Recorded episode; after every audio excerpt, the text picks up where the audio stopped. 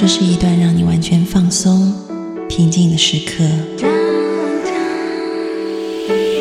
这是一个让你感受温暖、自在的原地。在当下，在这里，你可以真诚的面对自己。我是你的心灵守护者，我是安安老师。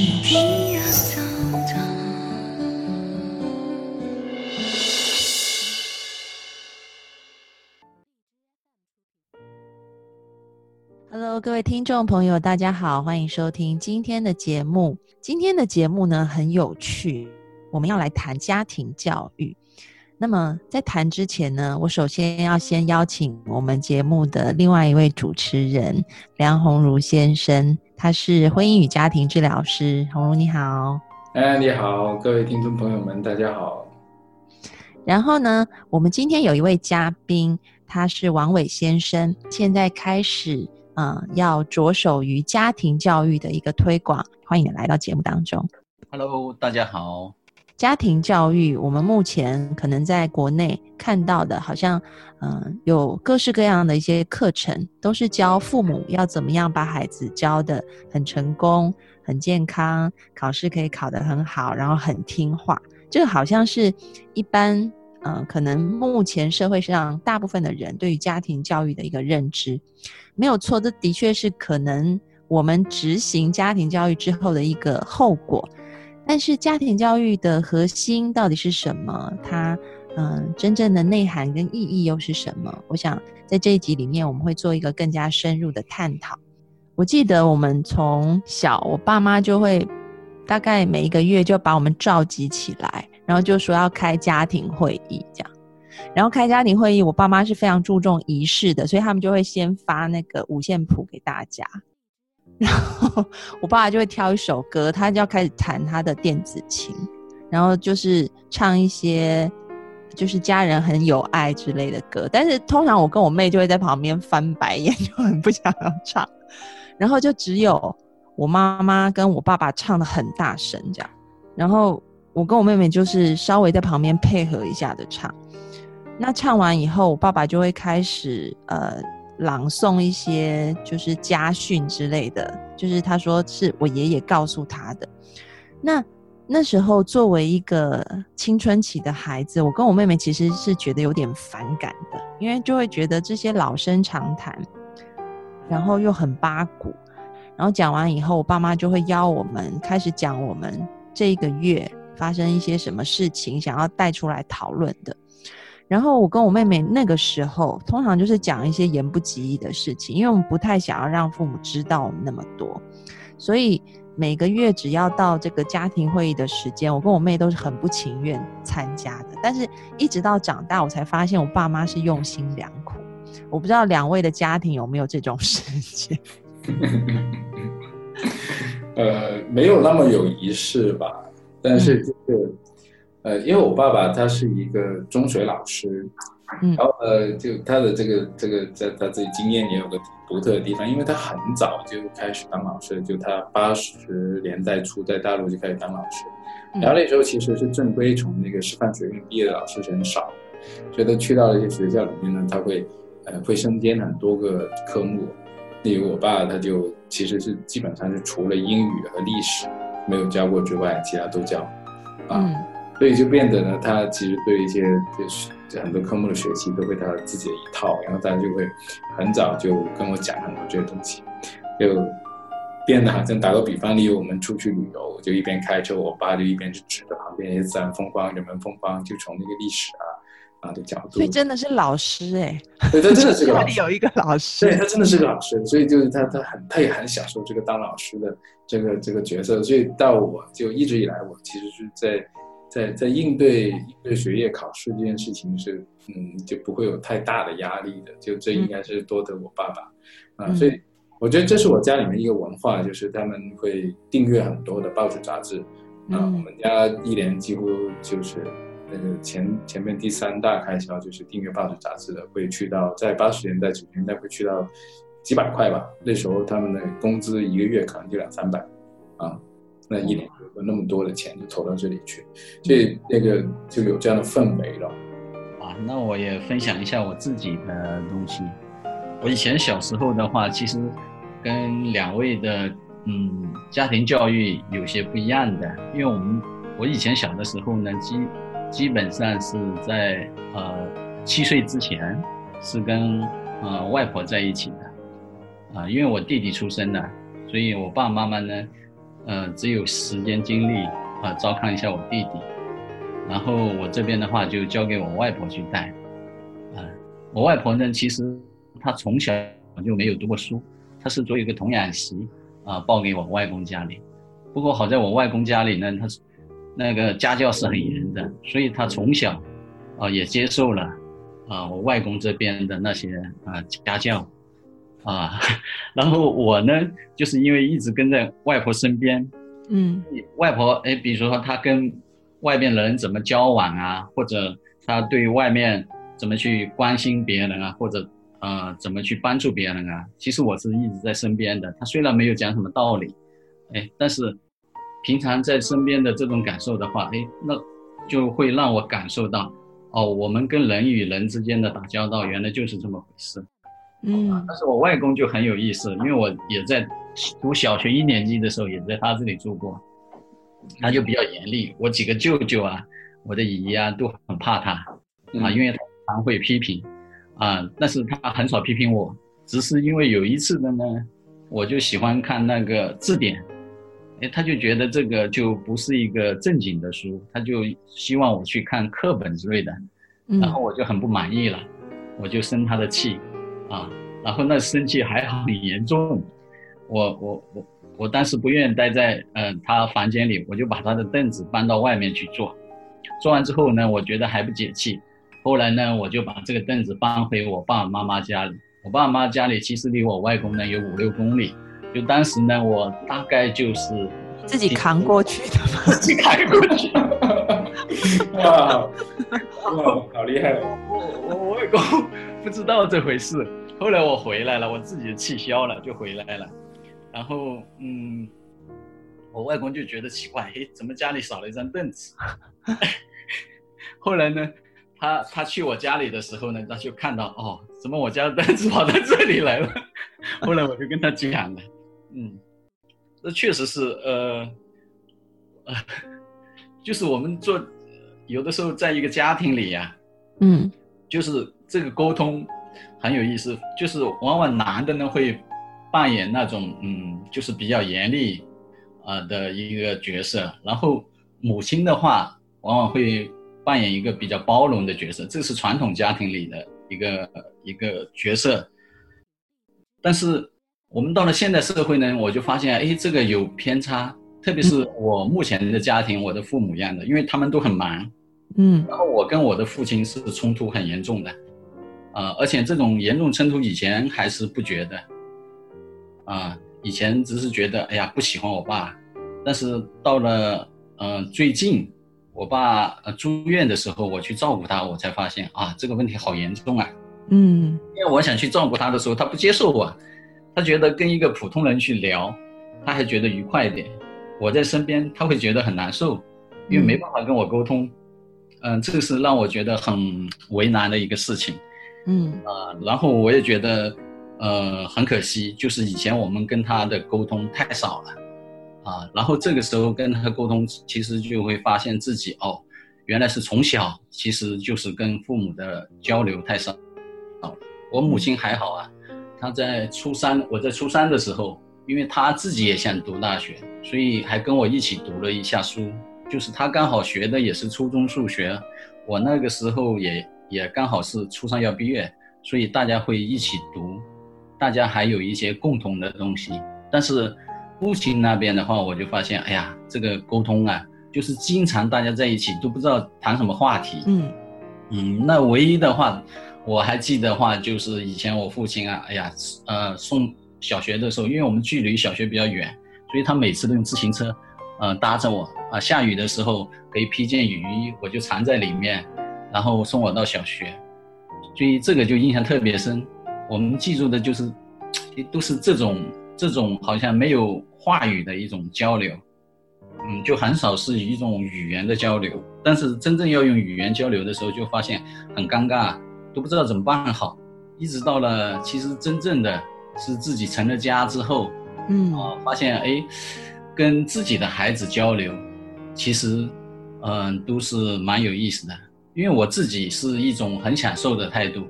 对待孩子，因为我以前是孩子出生的时候，我自己那段时间其实是整个情绪啊、身体啊状态都很不好。嗯，但是他出生之后，哎，就完全让我做了一个改变，因为我觉得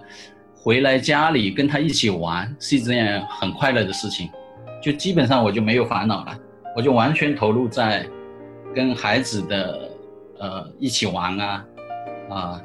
我呃花时间带他的这个时间上，然后完全是把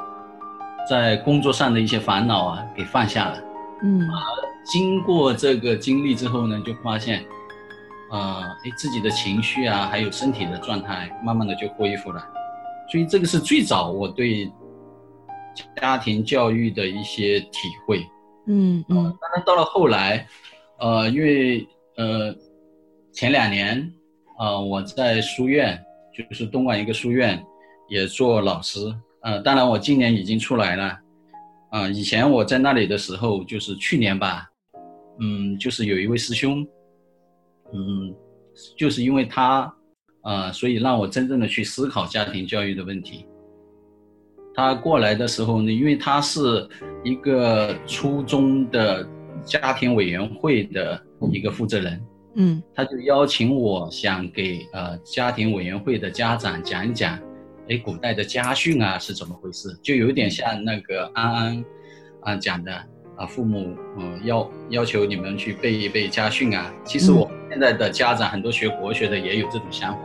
我在去之前呢，就是做了一些准备，专门了解了一下，就是古代的家训是讲一些什么内容，然后。准备完了之后呢，我就发现有一个好大的问题，就是我发现，嗯，至少啊，从我我自己了解自己家里或者我自己的家庭对孩子的教育，其实就没有很重视，啊，有一些观念的教育，啊，就比如说古人，如果我们看古人的家训的话，比如说以前的《三字经》啊，其实还有那个《弟子规》啊，嗯，都都是从一些家训作为家训来教给孩子的。里面的观念其实很多都是讲，哎，我们，呃，希望自己的孩子啊，出来，那大家是首先要在品德上，啊，去去提高自己。但是我们在家庭里的时候，就发现有一个很重要的东西，我们都是希望孩子，哎，将来能找到好的工作，对，呃，就是可以赚好多钱，就是完全是从利益上去考虑。嗯啊，你就会发现这个心量的大小，嗯，对孩子的心量，我们是其实没有很好的去考虑的，啊，只是完全从一个呃利益的角度去跟他呃谈一些东西，啊，虽然我们没有嗯，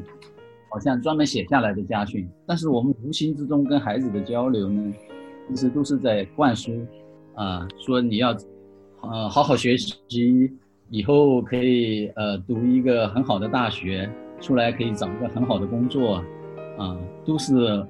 为了孩子更轻松，啊，但是古代人不是这么回事的，嗯，啊，他所有的家训，如果我们仔细读的话，你都会看到，他是强调啊仁义礼智信这些东西，而我们的话就是，往往下意识的，其实给孩子呃讲的东西内容都是说。希望他变得更强，嗯，呃，将来过得更舒服，呃，然后以后可以呃生活的更好。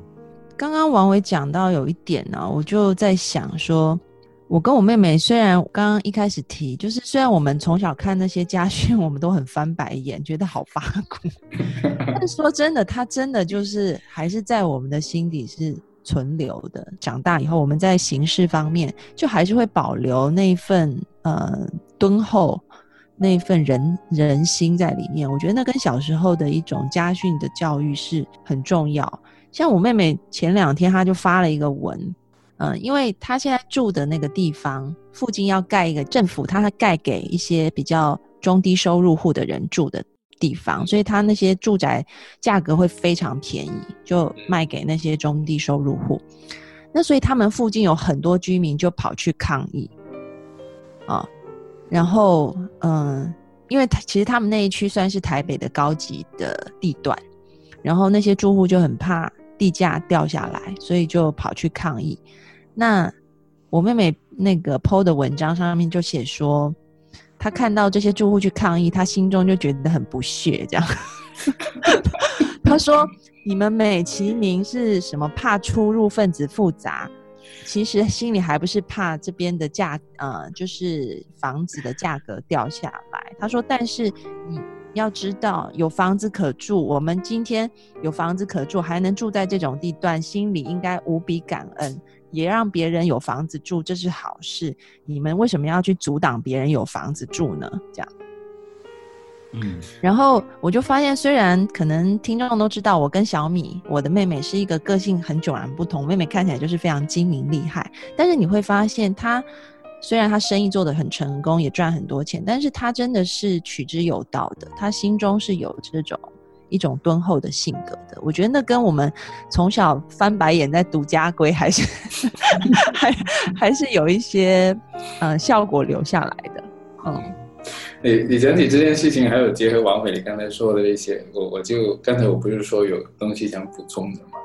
呃，其实我小的时候也不是一直都跟着父母在一起的。那我六岁之前，我是在我爷爷那边跟我爷爷奶奶生活。呃，我爷爷他是一个，他他是一个，他的小的时候是一个地主家的一个长工的儿子。然后呢，他可能也相对比较聪明吧。然后呢，地主家的儿子去读书的时候呢，他就相当于是个半读的书童，就是跟着去的。然后，所以他就相当于在那个年代，就是很少人有机会去接受教育的时候，他就啊学会写字和看书啊，他也会一些古文啊。那后来呢，他一直也是在那个政府里面去当那个呃文员。啊，所以其实他他我我觉得我我一我小的时候可能不是很搞得清楚，他有一些比较，呃讲究的一些习惯，啊，就有吃饭不能那个乱说话，然后呢你也不能去挑菜吃啊，然后家里面呢不许喝酒，不许抽烟，不许赌博啊，这些会比较，就在我看来是比较一种。节制的一种生活方式是怎么来的？我后来可能会都明白一些。其实再后来，我发觉这些东西是有些影响，就像安安你讲到的。不过这影响它呈现出来，因为当你带着你的个性、你的一些信念去跟这个社会互动的时候，你会发觉有些很有趣的现象产生。打个比方，像王美刚才讲到哈，现在很多家长他都是想要有一种教育的方式，然后让自己的小孩可能将来去。嗯，读个好一点的学校，将来会，嗯，做人会轻松一些。但我真的想问，读了个好学校，学了很多知识之后，做人真的会变得轻松吗？更累吧。对，我我相信我自己的体验就是这个样子。就让我更多的去，就就去思考这个社会到底发生了什么事情的时候，其实你会发觉，那个你你你你所进入那种生活状态，其实是更轻松。是没什么关系的，啊，我我曾经你知道我家里面曾经有个亲戚，就那个那些不是很亲的亲戚，他他他就会很简单去衡量，哎呀，红竹你读那么多书，你现在赚多少钱啊？那这这这个问题很难回答，对不对？多少？那我刚刚出来工作的时候，就当然你也知道，做咨询师刚刚出来肯定没多少钱嘛，嗯嗯，对，不好意思，我也没有多少钱，那就变得，但是我我总觉得他这里是隐含点什么东西。然后最终我很谦虚的跟他讲说，啊，其实也没多少，啊，他说没多少啊，哦这样子，嗯，那其实做人还是要实际一点的嘛，就那个读那么多书也是要实际一点，就你知道那时候我二十六七岁，我觉得我心里面就哐通的一声，就觉得哎，发生了什么事？就原来不是大家都觉得就是很以我为豪的嘛，读的书多，对吧？然后就跟别人说这个学校很厉害，怎么怎么样，但实际上。就是这里会有个有个裂缝，那个裂缝就是我们很多人他以为我们用一种好的教育方法，一定会达到他自己想要的一个很简单的结果。但其实有些时候，我们用这种好的那个那个那个方法去进行一个教育的时候，你成功了，你的小孩他可能学习到一些很不错的一些品格、一些知识，以及很有能力，但这并不一定意味着他会在这个社会里面就会一帆风顺，以及是受到很多人的一种一种认可的。我相信安安，你刚才在笑的时候，你也会想起很多事情，对吧？就是 你知道，因为你说到说读了很多书有没有赚钱？那我念完 PhD，我读更多书，所以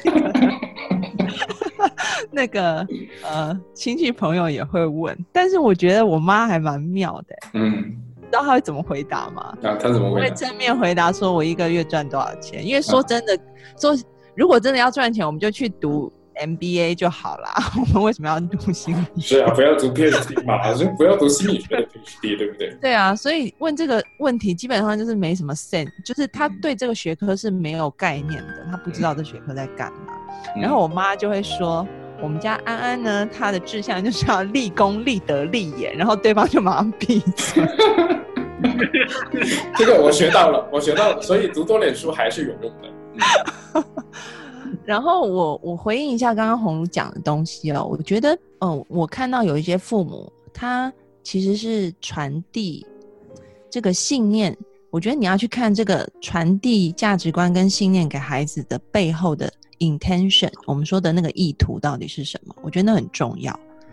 就比如说，你如果告诉孩子说，嗯，你要读很多书，你以后会有好的工作，你如果背后的意图是。出于很焦虑的，因为你很怕被社会淘汰，或者是你很怕没有钱，你怕在社会上没有办法跟别人竞争的话，我觉得孩子是会感受到那个话语背后的那个意图，所以其实他真正获取到的是那个意图的东西，所以可能他在读书的过程里面，他也会觉得压力很大，然后即便他以后读的非常好，然后也念了很多书以后，他内在的那个焦虑感还是会在的。这种焦虑就会影响到说，我到底能不能够过得轻松、过得快乐？但是如果你跟孩子说你要读很多书，因为其实如果这个父母心里面真正的感受是，他自己的意图是说，哎，我真的在读书的过程里面，我觉得很快乐，我可以书中有颜如玉，有黄金屋，我真的是觉得我可以徜徉在这个书的天地里。我觉得孩子就会感受到那个背后的意图，可能也许。两个孩子都一样，都听了一样的话，就说要读书。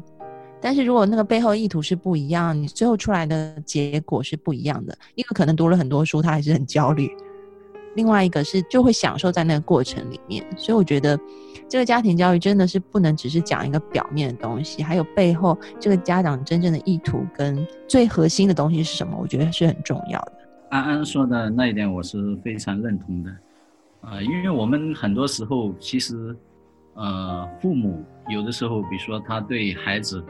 啊，他真的是对他希望是好的，但是他最终的话，他在传递的那一刻的话，他不一定是用他的最早的那种爱心去传达的，他可能把自己的焦虑，他把对未来的焦虑，或者说对目前孩子目前问题的焦虑给传达出来。嗯，实际上的话，他所需要的东西，呃，可能跟他的目的啊，啊，其实是不一样的。所以这个时候，孩子其实是很矛盾的，啊，他他就感受不到，哎，我学习本身有什么快乐，而是感受到的就是，哎，父母背后他希望我考好，这种焦虑，嗯，感受的是一种情绪。我之前也跟我女儿聊过这个话题，她就讲。他说：“其实，呃，他和他的同学们其实特别讨厌有一个对家长最讨厌的是什么东西呢？就是家长总是会树立一个榜样，去呃，好像是鼓励孩子要做的好好不好啊？比如说他可能会提到，哎，隔壁家的呃小丽啊，考试怎么样怎么样啊，做的很出色，或者你的同学很出色啊，啊，这个时候孩子其实他心里是。”很反感的，他觉得你，你树了一个榜样给他，好像要，要孩子自己往这个榜样去靠拢，啊，而且这个是他觉得是，每个人都是不一样的嘛，那你要